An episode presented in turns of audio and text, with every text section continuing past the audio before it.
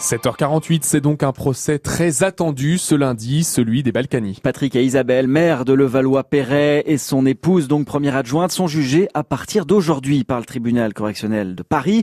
Le couple est poursuivi pour fraude fiscale, pour blanchiment de fraude fiscale aggravée et même pour corruption en ce qui concerne Patrick Balkany. En gros, ils auraient dissimulé au fisc un patrimoine d'au moins 13 millions d'euros, des villas dont le financement semble douteux.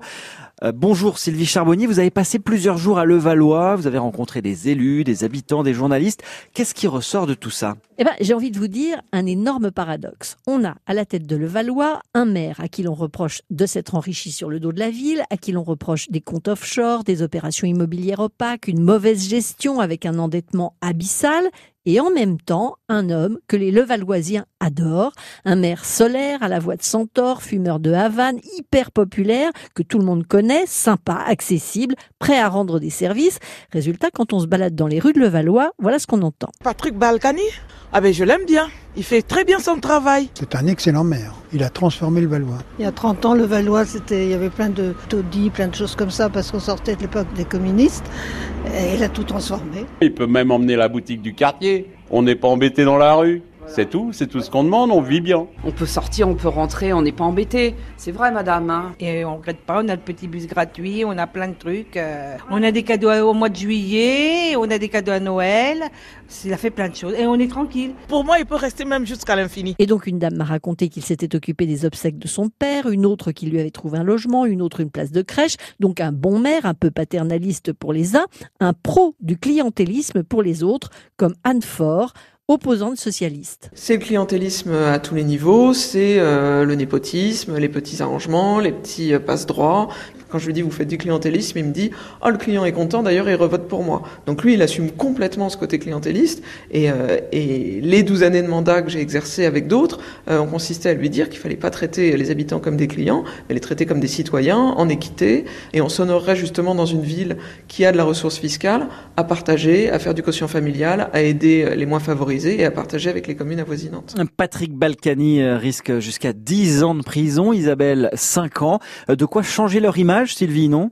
Oui, en même temps, Patrick Balkany a déjà été condamné hein, en 96 pour des emplois fictifs des agents de la ville employés comme cuisinière ou jardinier. D'ailleurs, en 99, il avait dû rembourser la municipalité pour les salaires versés.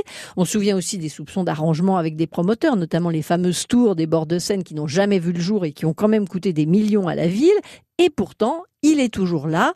Jean-Charles Degnaud, journaliste écrivain, vient d'écrire un livre, Balkany l'impuni. Le titre du livre, c'est Balkany l'impuni. Pourquoi? Parce que ça fait 30 ans, 35 ans qu'il est impuni, qu'il passe à travers toutes les gouttes. Que euh, des dossiers, le dossier dans lequel il y avait tout, qui a été repris par le, dans le réquisitoire du procès qui va s'ouvrir, le dossier, il est connu depuis les années 95.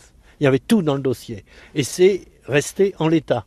Il a fallu que Didier Schuller, parce qu'il avait été trahi par Patrick Balkany, il a commencé à parler. Parce que Balkany l'avait trahi, lui avait promis qu'il le laisserait devenir maire de Clichy, et au dernier moment, il lui a mis quelqu'un dans les pattes. Et ce que dit de son côté Jean-Christophe Picard, le président d'Anticor, qui s'est porté partie civile, c'est que malgré le procès, l'ère Balkany n'est peut-être pas terminée. On ne va pas s'en débarrasser comme ça, parce que vous savez qu'on peut faire, une fois qu'on est condamné, on peut faire appel, on peut aller en, en cassation. Donc on comprend bien qu'on ne peut pas s'en remettre uniquement à la sagesse des juges. Hein. Il faut aussi que chaque citoyen, euh, que les autorités compétentes euh, assument leurs responsabilités euh, en temps et en heure. Hein. Voilà, donc autant dire que le procès s'ouvre aujourd'hui, mais que le feuilleton Balkany est loin d'être fini. Ça commence à 13h30 et ce sera jusqu'au 20 juin. Sylvie Charbonnier pour ce dossier Balkany. Dans le journal de 8 heures, Nicolas. On parlera des trottinettes à Paris puisque la ville signe aujourd'hui une charte de bonnes pratiques avec les opérateurs de free floating. Et vous êtes les bienvenus, bien sûr, pour réagir. Est-ce que vous utilisez ces trottinettes ou alors, au contraire, vous en avez ras-le-bol de ce grand n'importe quoi?